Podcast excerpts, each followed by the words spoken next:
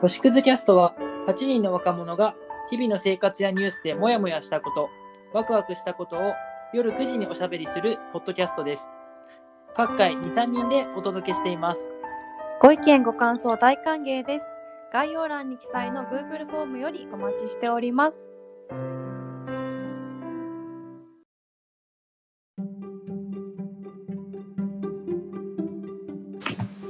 こんばんは。こんばんは、今日の担当は春菜とりゅうやです。よろしくお願いします。お願いします。今日はある本についてお話ししたいと思います。タイトルはこちら朝が来る。皆さんご存知ですかね朝が来る。こう、ちょっと前ドラマとか映画にもなったお話で、うん、結構僕らの中では印象深いというか気になっている作品でございます。なんかある女性二人のうん、が出てくるんだよね。そうだね。そうですね。一人目は不妊治療とかをしながらも子供が欲しかったんだけど、まあなかなか授かることができなかった女性うんっていうのと、で二人目が望んでなかったんだけど妊娠してしまった、うん中学生うんで妊娠してしまった女性の二人の人生が主に描かれてるうん小説だよね。うんね、それを、えっと、私とリュウヤはそれぞれ読んだので、ちょっとこう、ぜひ紹介したいなと思って、今日は、なるべくネタバレせずに、うんそうだね。 話せ、したいなと思いますなん。かこれを聞いた後に、あ私読んでみたいな、俺ちょっと興味あるなと思ってもらえたら嬉しいなってそうだね。思います。うん。さあ、朝が来る。そもそもこの本どうやって出会ったんだっけえー、っと、俺は原田に教えてもらったんだけど。そうだね。うん。私は本屋さんで見たのかな。おーその時、うんあと今でもそうなんだけど、うんこう養子制度うんっていうものにちょっとこう自分が興味があっうて、んどうしてだろう養子制度って言い方でいいのかな、ううんそうそれでこの本がそれをこうテーマに取り上げてる本うんうんこれ特別養子縁組うんを、そうテーマにしてて、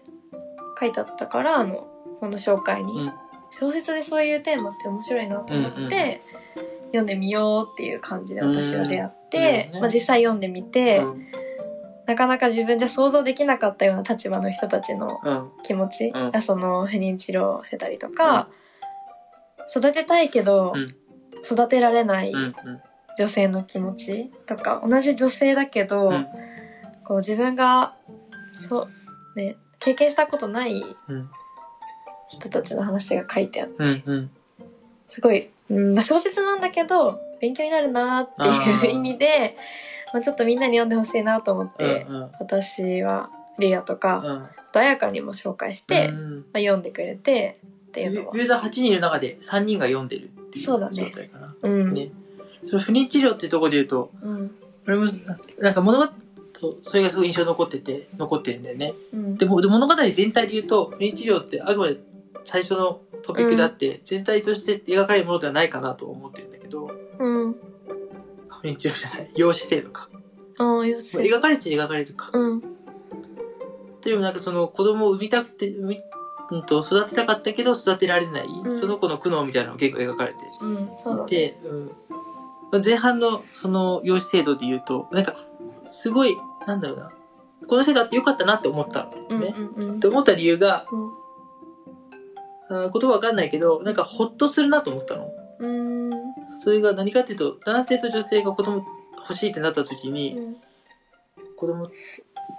いろんな何子供ができない理由があると思うんだけどうんなんかどうしようもない理由ってあるじゃん。うん例えばで男性が女性がそれぞれ理由があると思うんだけどうん女性側に例えば卵子ができないとか子宮があんまりあのうんなんていうの調子が良くないとか、うん機能がうんうまくうんはさ作動してないとかあると思うのね。それだ男性にも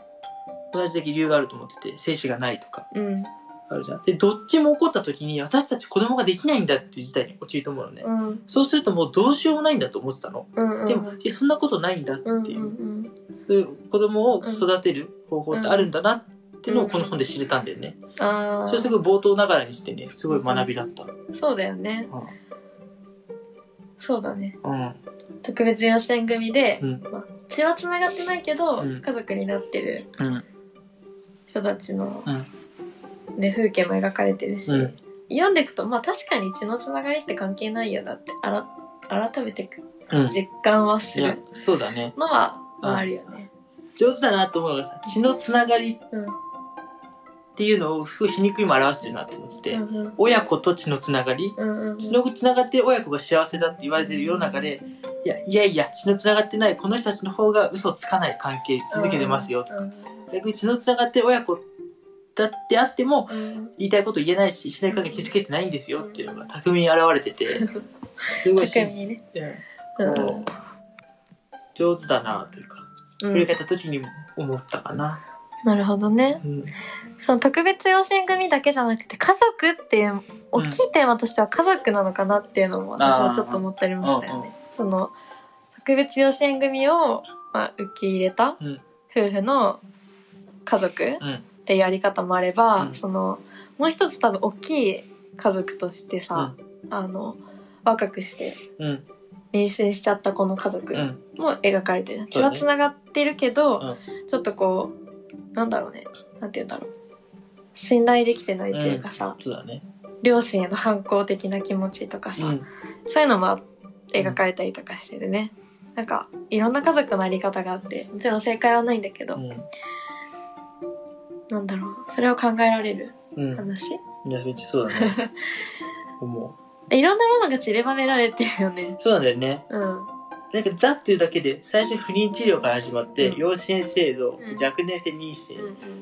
で、シングルマザーのもんが働きづらかったりとか、うん。うん問題とか、うん。あと、まあ、その妊娠した時に周りの対応とか、うん。妊娠産婦人科医でひどいこと言われたりうとんか、うんうん。そうだね。うんほど散りばめられてるなあと借金問題とかねそうだね連帯保証人になっちゃってるから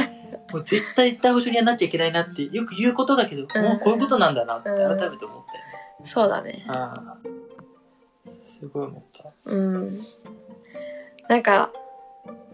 内容を話してしまいそうになるね。本当あだ、ね、そこのあのシーンとか。ああ今養子縁組の話最初話したけど他に気になる飛び方トピックう。ん私はその、ネタバレになっちゃうのかもしれないけど、やっぱり、うんえっと、若くして妊娠しちゃったこうのその後の人生。ああやっぱり中学生うんで妊娠して、うん普通の中学生うんとしては、育っ、なんて言うんだろうね、生活できなくなっちゃう。うんいろんなことを経験しちゃってるからだと思うんだけど、っ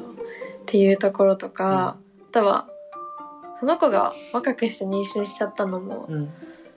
なんだろうね、自分でもあり得たのかもなっていう、ちょっと思ってしまう。だからああ、中そういうこ学とじ生ゃのないなって。そうそうそううんっていうのはあって、やっぱりこう、印象に残るよああね。それはちょっと、彩香と話した時も、うん二人でその話にはなった。うん私たちはそこを乗り越えて今もうん20歳超えた、だけど、やっぱりその性的な知識がなかったりとかさ、うん多分そういうものへのちょっとした憧れとかそのうんある時期でもあるからさ、中学生ってうんね、それは思ったさうな。んなるほどねでその後うん他の同い年の子たちとは同じようにはうん物事を考えられなくなってたりさ、するのかもなーっていうのとかは確かになーってい確うかにねあるよね。周りとの違いをすごい感じたのはこれを読んですごい思った、ね。確かに子供妊娠して赤ちゃん産んで戻ってくるってなると体は元通りに見えるかもしれないけど、うんそれ以上に心に変化があってみたいな、そうだね。この辺ちょっと読んでない人には伝わらなそうだうね。ん、それぞれかもしれない、難しいなこの中で描写があるのは周りがすごい子供っぽく見えるっていうんだよねそうだね。あ子供っぽく見えるんだっていうだからなんで私が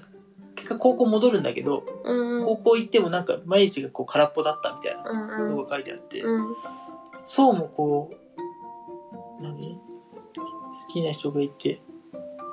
妊娠をして出産をしてっていう会見をするとうん見るものが変わるんだな、うん見える世界が変わるんだなっていうのは思ったよね。うんうんそうだね、うちょっとこれはぜひまあ小説だからねんもちろん載ってるじゃないけどうんうんそういう部分はたくさんあるとは思うんだけど、ちょっとリアルなポイントもたくさんあるいや本当ねか。なっていうのはうん思ってうんあとはその養子を受け入れるっていう家族へのうん。世間の見え方あーとかも結構ある意味私はリアルだなって思ったし、うんうんあとは、結構若くして妊娠しちゃっうたん子に対する周りの目とかうんも意見なんか客観的に見れてう改めて考えられるようね、ん自分はどう思うんだろうとか、うんうんそうだね私はこの人と同じ意見ではないなとかあーこの人には共感するなとあかーなんかうん確かに確かそういうのも面白い気はするによそねうね男の人も女の人も、うん多分共感できるうん登場人物がいたりそうだねうんこう見それね読む人の立場によって変わりそうでね受け取り方がそうだねすごい面白いところだよねうんそれはすごい思いますだから原田一世に本当共感できるうん人がいるように年齢も性別もね、ううんまくばらけてる気がするよね、共感って言っていいのかなわかんないけどそうだね私も共共感感できる人はいないのかななんて言うんだろうなうんその立場になりやすい そうだね立場になって考えられるうん当事人物がいるのかな、そうだねまあちょっとそんな感じでネタバレをもう若干してしまっているような気もするしうん他に何かありますかすごい残ってるのが言葉で、まあうん NPO 法人の浅井さんという方が出てきて、うんうんその養子縁組の制度を取り持ってる人なんだけどその人が言ってたことを養子縁組ってっていうことでうん親が子供を探すための制度じゃないんですうん子供が親を探すための制度なんですっうんうんうんていうんだよねうんすごいこうんう真理だなと思ってそうだねうんあくまでも子供のためだよねうんうん育てられなかった親のためでもないし、うん子供を授かることができなかった人のためでもなく、うん生まれてくる子供うんまたはもうすでに生まれてきて、うんいろんな理由で親と離れなきゃいけなくなっちゃった、子供のために制度あるんだよってそうだいねうことを、うんまあ多分これも架空の NPO 法人だけどねうんうんえでもその考え方はうん持っておきたいよね、そうだねうんこの考えがあるからうんこ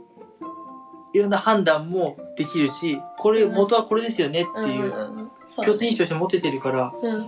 だすごい重要な言葉だなって思ってるねそれはあるうね養子制度はあと最近私の友達がうん子供生まれて、うんあ最近じゃないか、うんもう今1歳半ぐらんいうんになってるんだけど、でこうのその子と話してて、うなんか養子も養子制度うんとか利用するのも全然ありだよねっていう話ね、まあその子は不妊治療とかせずにうん産んでるんだけど、ん別の友達でちょっと妊娠しづらいかもっていう子がいて、そうその子の話をしてた時に、なんか本当にね選択肢としてそういうのありだから、で実際育ててるその子も別に血がつながってなかったとしても、親子にはなり得ると思うっていうことをすごい言ってて、まあそうだね私なんかが言うより重みあるようんね本当にもう育ててる子だそかうだら、ねうん、しかも別にそういうタイプの子じゃんなんて言うんだろううんそうそうねうんね、養子縁組よくよく設定を考えててとかそうそうそうそそういうんなこといろんなことをうんよく言ってる子じゃなかったけど、うんそこはやっぱり育ててみて思うんだな、うんそれだけ子供っていう存在がやっぱりうん愛おしいしさ、うん、子育てが楽し難しいけどうん楽しいのかなっていうのは思ったりもしました、うんそんな感じで、はいまあ、養子制度とかうん家族とか、その他もろもろ学べるうと言っんていいのかわかんない、まあ小説としても面白いよねそうだねうん、うん、面白いねもう読めた後全国民に読んでほしいと思ったの でぜひそうだね